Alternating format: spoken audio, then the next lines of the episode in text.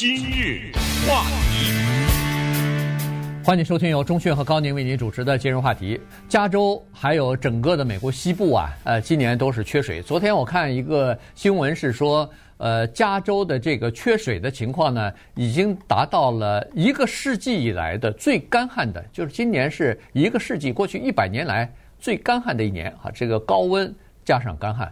所以情况比较严重，在加州的几乎所有的地方都有这个缺水和干旱的这个迹象。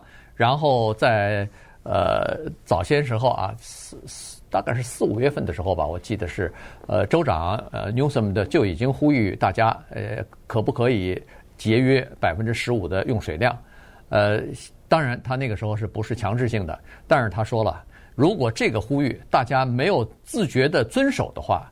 到秋天的时候还没有这个用水量还没有节约下来的话，那他要下行政命令了，要强制性的节约用水了。所谓的强制性的就是你不你不节约用水也可以，那我就你就多付钱，呃，付高额的这个水费啊。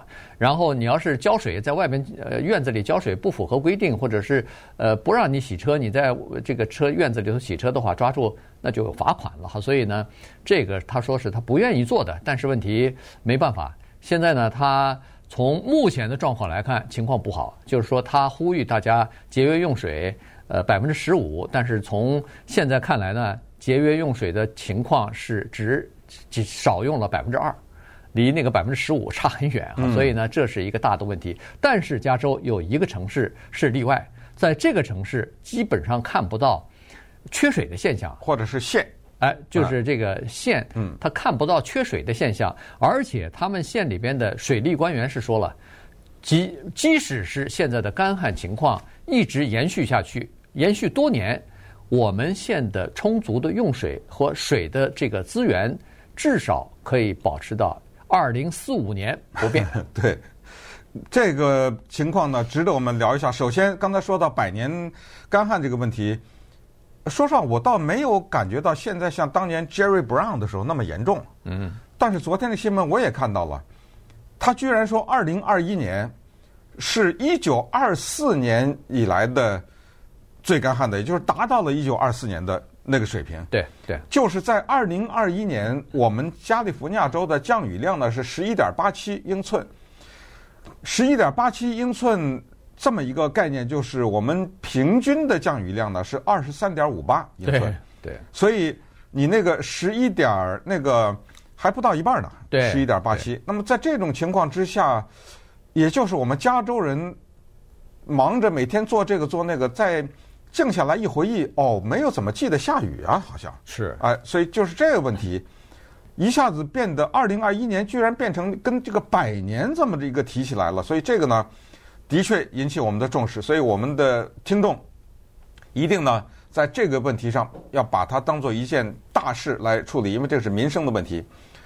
而圣地亚哥县呢，它有意思了，这个是伊索寓言的，叫蚂蚁和草蜢的故事，你知道吗？嗯，就是当那个草蜢在欢快的唱歌的时候，在欢快的度过夏天谈情说爱的时候，人家蚂蚁在那儿储存食物呢。圣地亚哥县呢？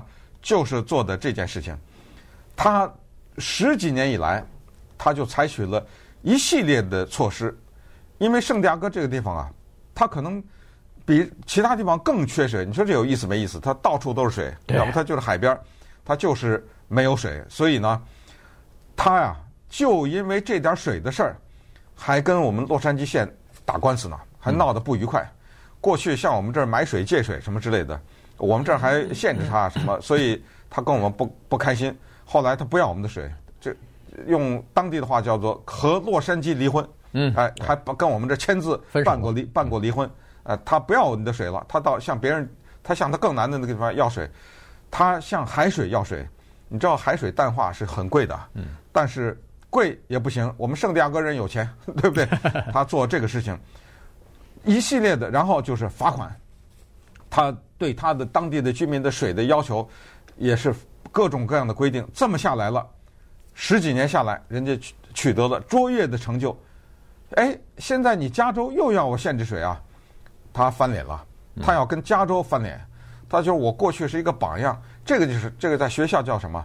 在学校叫惩罚好学生，这个确实是，这是一个铁的规律，就是你学生你表现的越好，我给你的标准就越高。对，这个没办法。所以现在啊，我们讲讲圣地亚哥一个优秀的典范，以及他现在面临的困境。对。呃，加州如果要是再要求大家节约用水百分之十五、百分之二十的话，其他的地方都是可以做得到的。呃，从理论上讲，但是呃，圣地亚哥说不行，我不能这么做。原因是我在过去的二十多年里边已经做到了，几乎是做到极致了。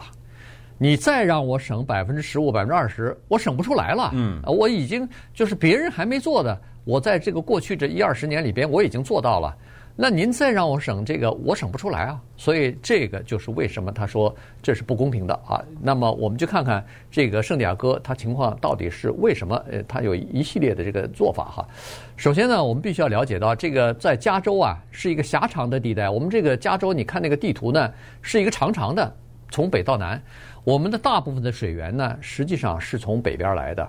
也就是说，呃，加州的很多的用水都是从。北加州来的啊，北加州的水源比较充充分，但是北加州它那个水源呢，有很多它是不能用的。所谓的不能用是留给南加州的，所以在这个北加州的水呢，有一些水渠，有一些管道，就是供南加州的城市和南加州的这些呃农庄农庄吧啊农场农场啊什么的呃使用的呃这个水。那么那个时候呢，水就进到了。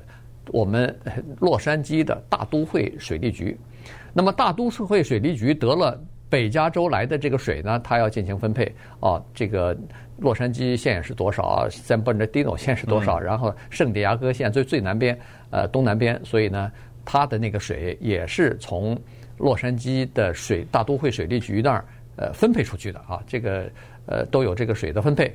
但是呢，在那个时候呢，实际上就因为水的分配的问题、水资源的问题呢，就吵翻过。后来，在这个这个旱情比较严重的时候呢，一九九一年，哎，一九九一年是决裂了。对，一九九一年决裂的原因是因为大都会水利局二话不说，也没有提前通知人家，啪的一下把人家那个水的供应量减少了百分之三十。这一下那个。圣地亚哥不干了，说你也不通知我们，一一减减百分之三十，那那个居民那个院子里头的草坪全部都黄掉。关键是他那儿的，当时九九十年代初的时候，他那儿有一个新兴的产业叫生化产业，刚刚开始兴起，那是他们培育的这个呃种子产业和明星产业，这整个的圣地亚哥就靠这个产业，最后要要想翻身呢，结果您一停水，人家。实验室里面的很多培育的东西没水了，停水了。然后这个化化验室的什么试管啊、什么瓶子啊，什么都没办法洗了。这这要把整个的产业要摧毁掉啊！那当时这个产业就非常恼怒，连圣地亚哥老百姓的马桶都垫放砖头了。啊，对，那个时候，因为就是马桶它水位到了一定时候都会停嘛。水箱里头，水箱里头，就水箱里面，你放一些砖头的话，那不水就水就少了嘛？对啊，对对对，都已经到了这个程度了。对，所以那个时候就和呃洛杉矶恨不得就开始打官司了。后来呢，最后这个看来是不可调和，矛盾不可调和，所以呢，加州的这个水利部门呢，水务部门呢。就同意这两个城市分开来，让授权给圣地亚哥呢，可以在他们旁边的那个 Imperial Valley，嗯，呃，帝王谷那个地方呢，从那儿买水。于是，这个圣地亚哥在那种情况之下呢，他们开始做自己的规划，逐渐的就做到了现在保护水源，呃，恨不得是全美国啊，别说是全加州了，是全美国大概是头一份。今话题，欢迎继续收听由钟迅和高宁为您主持的今日话题。这段时间跟大家讲的呢是圣地亚哥啊，圣地亚哥县他们如何来呃做到了，就是在这么干旱的情况之下，他们依然有比较充裕的水的供应啊。所以呢，呃，这个其实是很多城市都应该借鉴的，尤其是在呃我们南加州沿海的这些沙漠城市啊，包括洛杉矶县。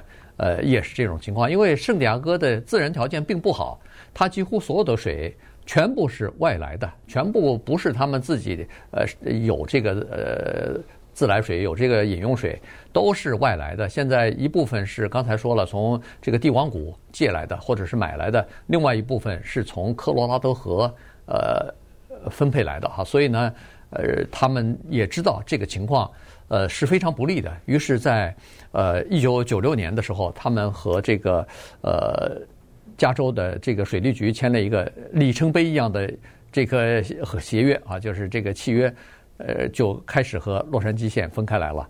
然后呢，他们就做了一系列的准备哈，这个你听上去都是一些简单的东西，但是呢。呃，他们就愿意这么做，他们就愿意投资这么做。首先，他们为了减少水，就是就是，比如说是呃，科罗拉多河也好，是这个帝王谷也好，他们这个水啊，呃，这个渗透到地下去流走，或者说是呃太阳的蒸发，所以呢，他们用那个混凝土的水管儿把这个水呢，等于是呃引过来，引到自己的水库里边去。这样呢，既没有蒸发，也没有渗透，光这一项东西。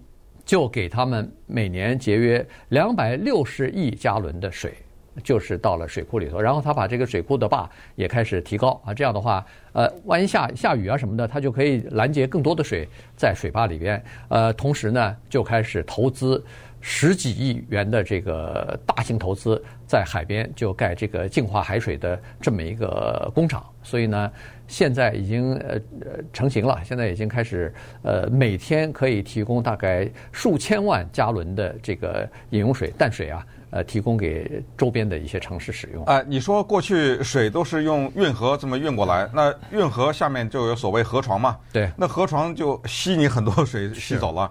现在下面铺成了水泥，但你想这个做法很聪明。但是背后你要想到，它有成本呐。对，那水泥哪来的呀？那那得花钱买的呀。你说什么海水淡化，这个也要钱呢。包括水坝，它是二零一四年建的那个 San Vicente 水坝嘛，对不对？这水坝也是十好几亿呢，对不对？所以这些钱呢，都是人家圣地亚哥县发的。他花了这个钱以后还不算，首先他对于水费有一个规定，比如说你超支的话，罚你多少钱什么之类的。还有。简简单单的事情，但是特别有效。儿歌，你这不能想象，在小学里面啊，他请请人写歌，嗯，叫做节水歌，所以这个叫做古代人说什么“街上小儿皆知”，对不对？所有的小孩都会唱节水歌。还有了，你听的都是很小的事儿，但是行之有效，积少成多。人家从九十年代开始，圣地亚哥餐厅你坐下来已经没水了。过去餐厅坐下来，不管你要不要，先一杯水端上来。对，人家二十几年以前，就是你不要我就不给，你要二话不说啊，啊我并不刁难你，你要要水我就给你，你这么一杯两杯能省多少？省多了，你知道吗？那个餐厅从早到晚的一日三餐多少餐厅啊，对不对？这个也是，然后就对于什么浇水浇水有规定，全面的这么一些措施，从投资。到管理，行了，这一下到了现在呢，人家整体的圣地亚哥县的管理呀、啊，他们的用水比过去啊九十年代的时候将近省了百分之五十啊。对，所以这个时候你再让他节水，而且对他的要求跟那些不节约用水、不投资、不采取措施的地方一视同仁，他能接受吗？对，是吧没错。然后他们还有一个。呃，叫做这什么灰水净化系统？哇，这个厉害了！这个对，这恨不得是这听着有点恶心了，但是 但是很厉害。这几乎是和那个什么太空梭上的那个做法一样了。当然，它不是真正的就是呃厕所里面的水啊，它是灰水呢，就是厨房里边的这些水啊。也有啊，有厕所啊。啊，也有啊，也有。对，反正就是灰水这个洗澡的这些水，洗澡的全都能喝到后来。没错，洗菜的这些水。然后呢，他给它净化，净化到一种程度，就是你喝水的时候，他们那个呃县里面的水质官员说，我净化好的这个水，它是通过好几道的道的这个过滤啊什么的清洁啊等等，最后他说我净化到的这个净化好的这个水口感呢，是和你买的瓶装的那个矿泉水是一模一样的，你根本喝不出来。好，所以呢，它这个项目也已经开始。呃，卓有成效，已经开始用了。据说好像呃，Orange County 也有一个更大的这样的这个项目啊。所以从这些方面来看呢，就是说人家圣地亚哥啊，为这个百年的干旱早就做好准备了。咱洛杉矶县好像在这方面还落后很多呢。